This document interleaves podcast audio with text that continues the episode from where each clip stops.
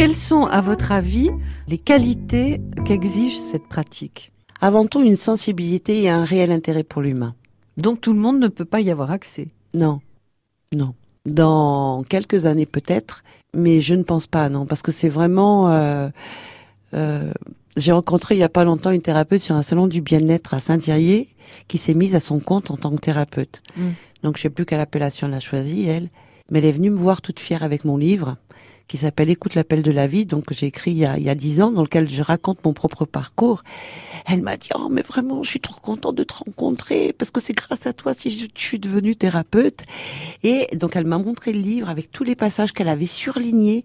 Elle m'a dit, voilà, grâce à toi, je vais développer ma propre technique de soins mais vraiment elle m'a scotché quoi. Je suis restée mais sidérée parce que c'est vraiment un, processus évolutif, c'est un parcours. On ne devient pas thérapeute comme ça du jour au lendemain. Il y a tout un parcours déjà à faire avec soi-même. Déjà, ça passe par la connaissance de soi-même, ça Mhm. passe par euh, par l'accession à soi-même. Après, c'est aussi un métier qui s'apprend dans le dans le dans l'expérience.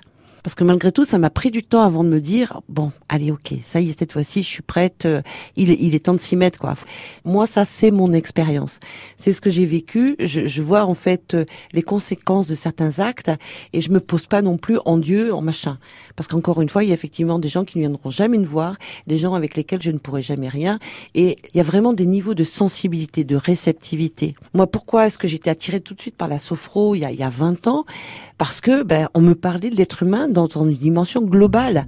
Et pour moi, c'est exactement ça. Un être humain, c'est global.